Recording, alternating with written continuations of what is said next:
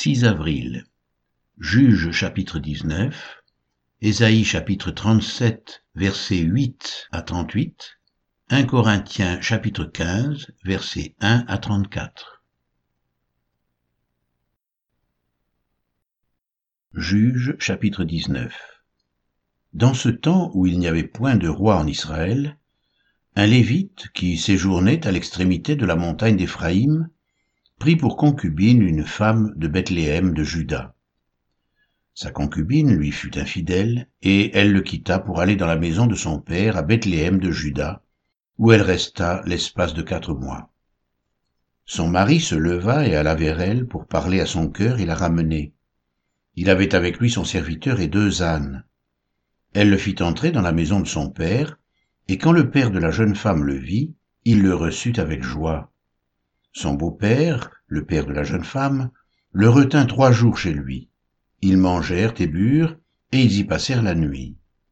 Le quatrième jour, ils se levèrent de bon matin, et le Lévite se disposait à partir.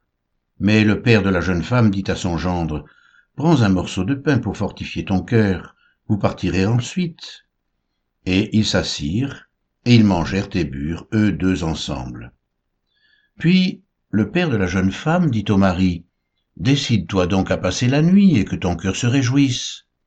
Le mari se levait pour s'en aller, mais sur les instances de son beau-père, il passa encore la nuit. Le cinquième jour, il se leva de bon matin pour partir. Alors le père de la jeune femme dit, Fortifie ton cœur, je te prie, et restez jusqu'au déclin du jour. Et ils mangèrent eux deux.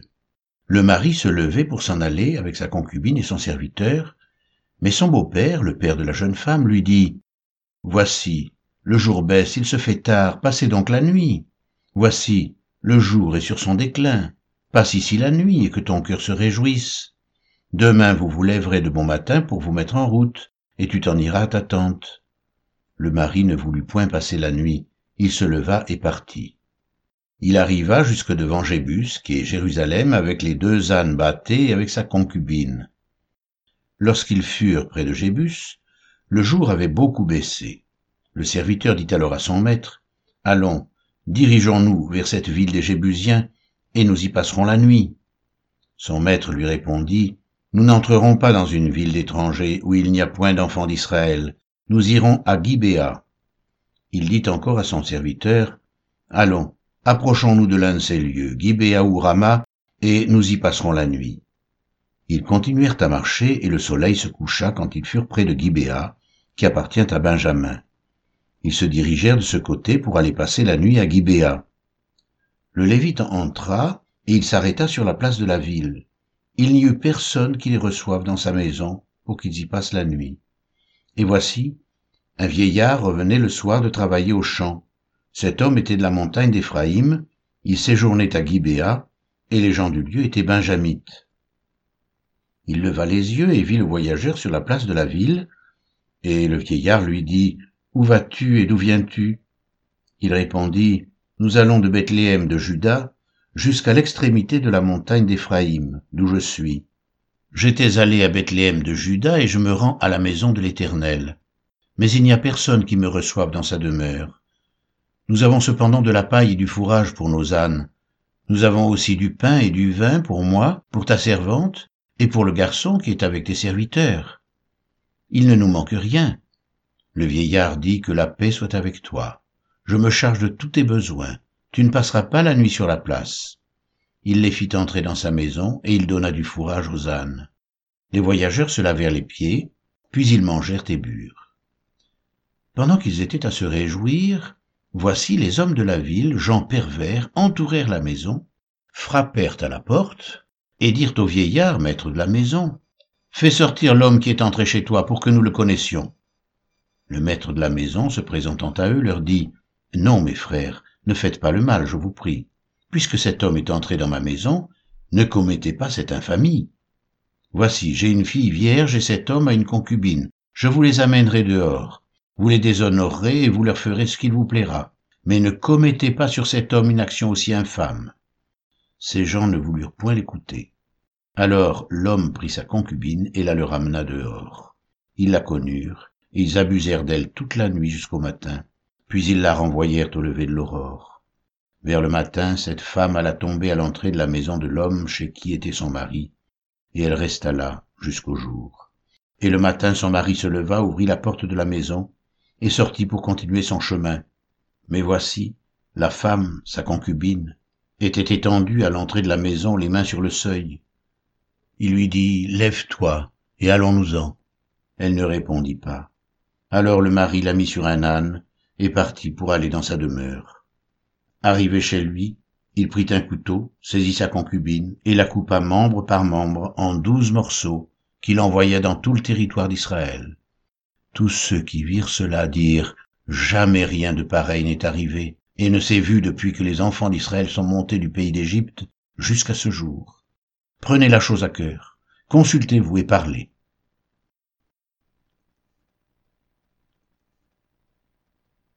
Ésaïe chapitre 37, versets 8 à 38 Rabshakeh s'étant retiré trouva le roi d'Assyrie qui attaquait Limna, car il avait appris son départ de Lachis. Alors le roi d'Assyrie reçut une nouvelle au sujet de Tiraka, roi d'Éthiopie. On lui dit, il s'est mis en marche pour te faire la guerre. Dès qu'il eut entendu cela, il envoya des messagers à Ézéchias en disant, Vous parlerez ainsi à Ézéchias, roi de Juda. Que ton Dieu, auquel tu te confies, ne t'abuse point en disant, Jérusalem ne sera pas livrée entre les mains du roi d'Assyrie. Voici, tu as appris ce qu'ont fait les rois d'Assyrie à tous les pays, et comment ils les ont détruits, et toi tu serais délivré? Les dieux des nations que mes pères ont détruites les ont-ils délivrés? Gozan, Charan, Tretsef, et les fils d'Éden, qui sont à Télassar Où sont le roi de Hamath, le roi d'Arpad et le roi de la ville de Sepharvaïm, d'Ena et d'Ivva? Ézéchias prit la lettre de la main des messagers et la lut, puis il monta à la maison de l'Éternel, et la déploya devant l'Éternel, à qui il adressa cette prière. Éternel des armées, Dieu d'Israël, assis sur les chérubins, c'est toi qui es le seul Dieu de tous les royaumes de la terre, c'est toi qui as fait les cieux et la terre. Éternel, incline ton oreille et écoute. Éternel, ouvre tes yeux et regarde. Entends toutes les paroles que Sanchérib a envoyées pour insulter le Dieu vivant. Il est vrai, ô Éternel, que les rois d'Assyrie ont ravagé tous les pays et leurs territoires, et qu'ils ont jeté leurs dieux dans le feu. Mais ce n'étaient point des dieux, c'étaient des ouvrages de main d'homme, du bois et de la pierre, et ils les ont anéantis. Maintenant, Éternel notre Dieu, délivre-nous de la main de Sanchérib, et que tous les royaumes de la terre sachent que toi seul es l'Éternel. Alors Ésaïe, fils d'Amoz, envoya dire à Ézéchias, Ainsi parle l'Éternel, le Dieu d'Israël. J'ai entendu la prière que tu m'as adressée au sujet de Sanchérib, roi d'Assyrie. Voici la parole que l'Éternel a prononcée contre lui. Elle te méprise. Elle se moque de toi, la Vierge, fille de Sion. Elle hoche la tête après toi, la fille de Jérusalem. Qui as-tu insulté et outragé? Contre qui as-tu élevé la voix? Tu as porté tes yeux en haut sur le sein d'Israël par tes serviteurs tu as insulté le Seigneur, et tu as dit, Avec la multitude de mes chars j'ai gravi le sommet des montagnes, les extrémités du Liban, je couperai les plus élevés de ses cèdres, les plus beaux de ses cyprès, et j'atteindrai sa dernière cime, sa forêt semblable à un verger. J'ai ouvert des sources et j'en ai bu les eaux, et je tarirai avec la plante de mes pieds tous les fleuves de l'Égypte. N'as-tu pas appris que j'ai préparé ces choses de loin, et que je les ai résolues dès les temps anciens? Maintenant j'ai permis qu'elles s'accomplissent, et que tu réduises des villes fortes en monceaux de ruines. Leurs habitants sont impuissants, épouvantés confus. Ils sont comme l'herbe des champs et la tendre verdure, comme le gazon des toits et le blé qui sèche avant la formation de sa tige. Mais je sais quand tu t'assieds, quand tu sors et quand tu entres, et quand tu es furieux contre moi.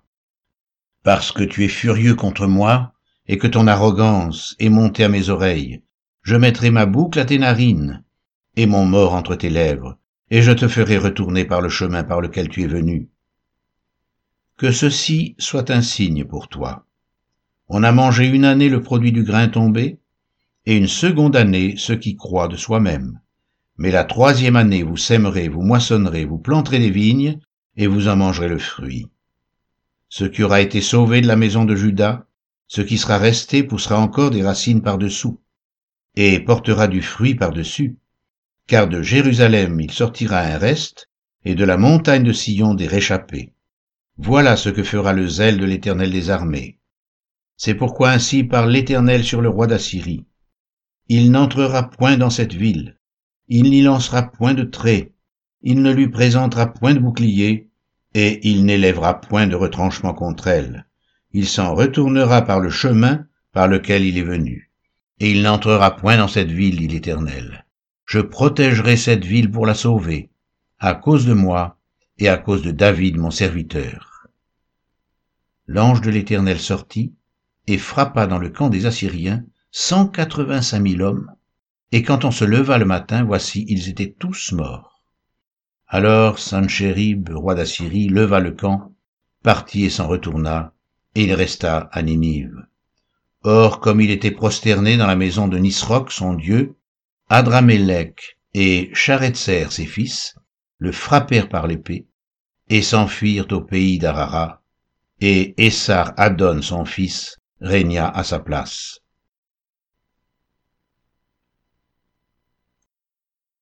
1 Corinthiens chapitre 15, versets 1 à 34. Je vous rappelle, frères, l'évangile que je vous ai annoncé, que vous avez reçu, dans lequel vous avez persévéré, et par lequel vous êtes sauvés, si vous le retenez dans les termes où je vous l'ai annoncé. Autrement, vous auriez cru en vain. Je vous ai enseigné avant tout, comme je l'avais aussi reçu, que Christ est mort pour nos péchés, selon les Écritures il a été enseveli, et il est ressuscité le troisième jour selon les Écritures. Et il est apparu à ses faces, puis aux douze.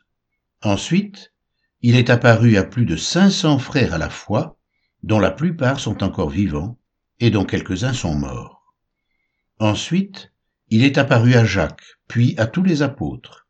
Après eux tous, il m'est aussi apparu à moi comme à l'avorton, car je suis le moindre des apôtres, je ne suis pas digne d'être appelé apôtre, parce que j'ai persécuté l'Église de Dieu. Par la grâce de Dieu, je suis ce que je suis, et sa grâce envers moi n'a pas été vaine. Loin de là, j'ai travaillé plus que tous, non pas moi toutefois, mais la grâce de Dieu qui est avec moi. Ainsi donc, que ce soit moi, que ce soit eux, voilà ce que nous prêchons, et c'est ce que vous avez cru. Or, si l'on prêche que Christ est ressuscité des morts, pourquoi quelques-uns parmi vous disent-ils qu'il n'y a point de résurrection des morts? S'il n'y a point de résurrection des morts, Christ non plus n'est pas ressuscité. Et si Christ n'est pas ressuscité, notre prédication est donc vaine et votre foi aussi est vaine. Il se trouve même que nous sommes de faux témoins à l'égard de Dieu, puisque nous avons témoigné contre Dieu qu'il a ressuscité Christ, tandis qu'il ne l'aurait pas ressuscité si les morts ne ressuscitent point. Car si les morts ne ressuscitent point, Christ non plus n'est pas ressuscité. Et si Christ n'est pas ressuscité, votre foi est vaine, vous êtes encore dans vos péchés, et par conséquent aussi ceux qui sont morts en Christ sont perdus. Si c'est dans cette vie seulement que nous espérons en Christ, nous sommes les plus malheureux de tous les hommes. Mais maintenant Christ est ressuscité des morts, il est les prémices de ceux qui sont morts. Car puisque la mort est venue par un homme, c'est aussi par un homme qu'est venue la résurrection des morts. Et comme tous meurent en Adam, de même aussi tous revivront en Christ, mais chacun en son rang. Christ comme prémisse, puis ceux qui appartiennent à Christ lors de son avènement. Ensuite viendra la fin, quand il remettra le royaume à celui qui est Dieu et Père, après avoir réduit à l'impuissance toute domination, toute autorité et toute puissance. Car il faut qu'il règne jusqu'à ce qu'il ait mis tous ses ennemis sous ses pieds. Le dernier ennemi qui sera réduit à l'impuissance, c'est la mort. Dieu en effet a tout mis sous ses pieds, mais lorsqu'il dit que tout lui a été soumis, il est évident que celui qui lui a soumis toutes choses est excepté. Et lorsque toutes choses lui auront été soumises, alors le Fils lui-même sera soumis à celui qui lui a soumis toutes choses, afin que Dieu soit tout en tous. Autrement, que feraient ceux qui se font baptiser pour les morts? Si les morts ne ressuscitent absolument pas, pourquoi se font-ils baptiser pour eux? Et nous, pourquoi sommes-nous à toute heure en péril? Chaque jour je suis exposé à la mort, je l'atteste, frère, par la gloire dont vous êtes pour moi le sujet en Jésus-Christ notre Seigneur. Si c'est dans des vues humaines que j'ai combattu contre les bêtes à Éphèse, quel avantage m'en revient-il? Si les morts ne ressuscitent pas, mangeons et buvons, car demain nous mourrons. Ne vous y trompez pas. Les mauvaises compagnies corrompent les bonnes mœurs. Revenez à vous-même comme il est convenable, et ne péchez point, car quelques-uns ne connaissent pas Dieu, je le dis à votre honte.